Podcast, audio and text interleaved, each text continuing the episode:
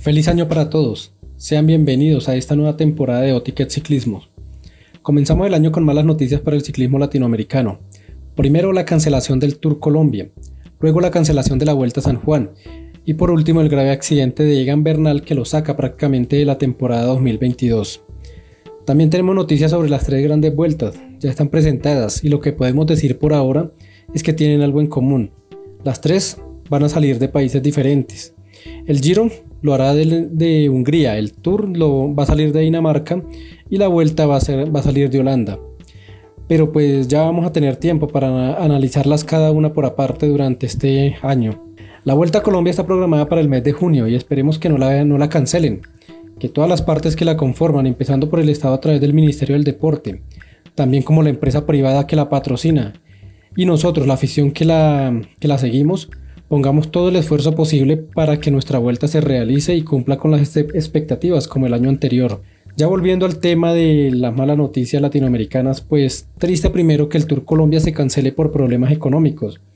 Esto nos muestra que hay una entidad organizadora de los eventos de ciclismo en nuestro país que no es muy fuerte y no tiene la capacidad de convocar grandes eventos de ciclismo para el país. Segundo, la Vuelta a San Juan, pues se canceló a última hora por problemas sanitarios en Argentina. Y ahí sí nada que hacer. Primero la seguridad en salud. Y ahora el accidente de Egan Bernal. A hoy 25 de enero, que estamos grabando este episodio, se nos dice que según los comunicados oficiales, que Egan ya se encuentra bien, que lo operaron pero pues prácticamente yo creo que Egan se pierde la temporada. Hablan de 6 a 8 meses de recuperación, lo cual pues no, no, va, no va a ser fructífero para que él esté en la temporada 2022. Y esto pues nos deja con un gran vacío para evaluar si realmente los eslovenos tenían un rival latinoamericano. De forma colateral y sin culpa, ¿no? Más con una suerte que yo creo que nadie espera ese tipo de suerte. que usted salga ganador con el con la mala suerte de, otro, pues es Richard Carapaz. Él llega a ser el más beneficiado para defender el ciclismo de nuestra región. Pero pues ya lo hemos visto medirse y perder con los eslovenos, tanto en el Tour como en la Vuelta.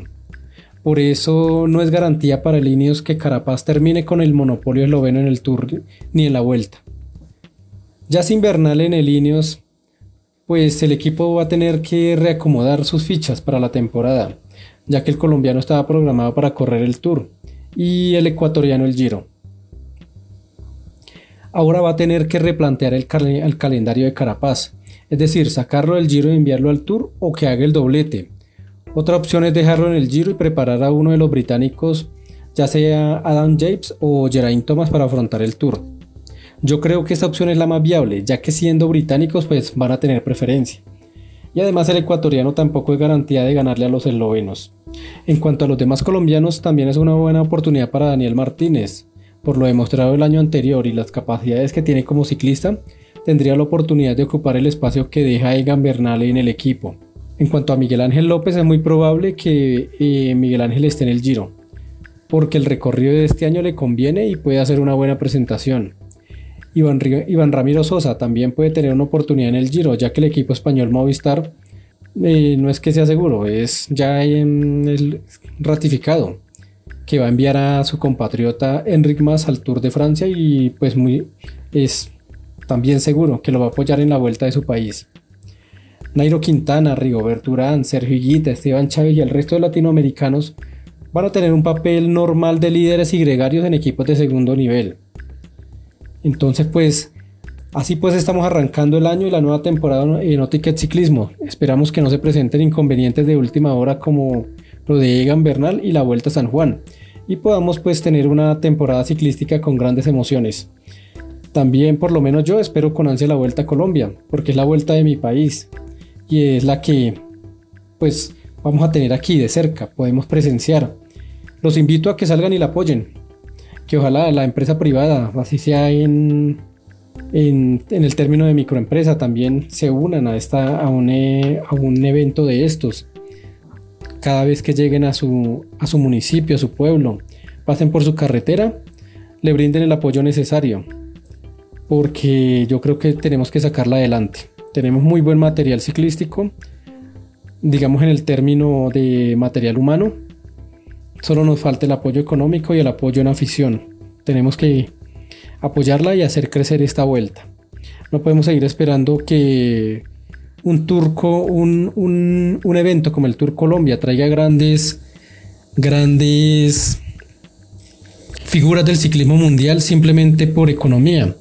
Yo creería que deberíamos crear en la Vuelta a Colombia una fábrica de material humano para exportar y que por esta condición también aquí lleguen no, no, no por correr, eh, digamos, por dinero, sino por lo que significaría la Vuelta a Colombia en un futuro. Entonces los invito a que apoyemos esta vuelta desde todos los ámbitos, desde el ámbito nacional, por el Estado, la empresa privada y la afición que es lo que compone un evento de estos.